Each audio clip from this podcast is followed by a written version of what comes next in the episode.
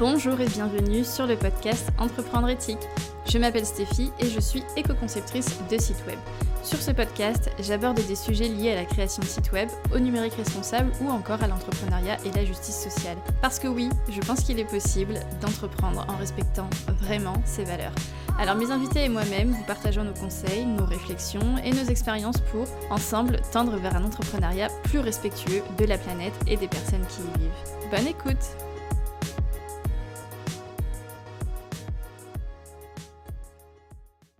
Faut-il jouer le jeu de l'algorithme Instagram? Ces derniers temps, je sais pas si vous avez remarqué, mais on voit de plus en plus un format de Reels ou de réel, vous le dites comme vous voulez, où en fait on a une vidéo euh, en fond et puis par-dessus, on a un texte euh, qui dit quelque chose, c'est un format très court souvent, et euh, voilà, ça nous renvoie vers la description. Quand je vois passer ce genre de format, je peux pas m'empêcher de me questionner sur la pertinence d'utiliser la vidéo pour faire ça. Parce que très clairement, si on se place d'un point de vue de la personne qui va voir ce contenu, que ce soit une vidéo en fond ou une photo, ça change rien. Le message euh, passe quand même. Et ce qui me fait m'interroger, c'est que la vidéo, c'est un format beaucoup plus polluant que la photo. Déjà parce que c'est plus lourd, donc que ce soit en fait en termes d'hébergement du contenu, donc euh, voilà la place que ça prend sur un serveur, ou en termes de, bah, de consommation de ressources à l'utilisation, donc quand on regarde la vidéo ou quand on regarde une photo, la vidéo c'est un format euh, plus polluant. C'est un format, quand on est dans une démarche de numérique responsable d'éco-conception web, on essaye de l'éviter à tout prix, et si on l'utilise, c'est que c'est justifié.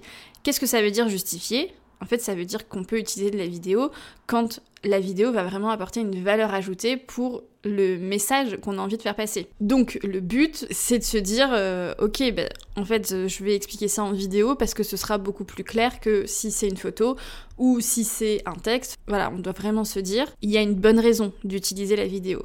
Or, là, le, format de réel que, je vois passer et sincèrement que j'ai utilisé aussi, donc euh, je suis pas là pour juger, c'est vraiment une réflexion que j'ai envie d'apporter. C'est un format qui est utilisé parce que l'algorithme Instagram pousse les vidéos et pousse les reels. Donc on utilise ce format pour essayer de toucher le plus de monde. Et pas du tout parce que c'est un format plus adapté et qui va permettre euh, aux personnes qui regardent ce contenu de mieux le comprendre. Alors est-ce que en soi c'est une mauvaise chose?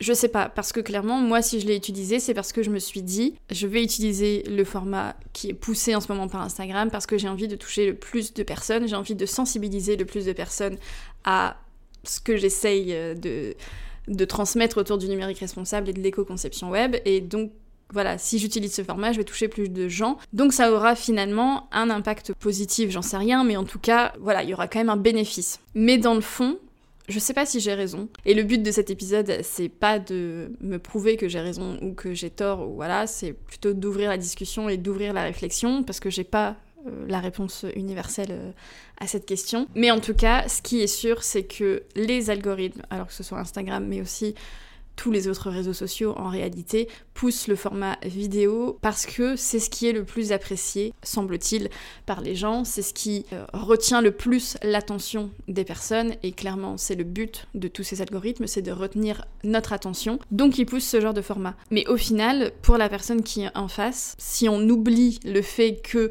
cette personne doit arriver en face du contenu, donc évidemment que bah, il faut que l'algorithme mette la personne face à ce contenu et donc dans ce cas-là le format vidéo vient jouer un rôle, mais si on oublie ça et qu'on prend vraiment le moment où la personne est devant le contenu, que ce soit une vidéo ou pas une vidéo, sur ce type de format, ça change rien du tout. Le message ne passe pas mieux et la vidéo n'est donc pas forcément le format le plus adapté. Bon, du coup, euh, une fois qu'on a dit ça, une fois qu'on s'est posé la question, euh, c'est bien, mais qu'est-ce qu'on fait Alors, je vous l'ai dit, j'ai pas la réponse universelle, mais je peux vous partager ce que moi je me dis, la réflexion que j'ai, c'est que je me dis que, ok, ce format peut être utilisé pour les raisons que je vous ai expliquées tout à l'heure, de sensibiliser un nombre le plus grand possible de personnes à cette cause que je défends du numérique responsable et de l'éco-conception web. Mais il doit être utilisé avec parcimonie parce que, euh, voilà, je peux pas occulter le fait que la vidéo est un format polluant et que ce serait quand même bah, un peu contradictoire de défendre un numérique responsable et de ne faire que de la vidéo alors que c'est pas forcément justifié par les besoins des personnes qui vont être en face de cette vidéo. Voilà, si vous avez envie de m'apporter votre réflexion,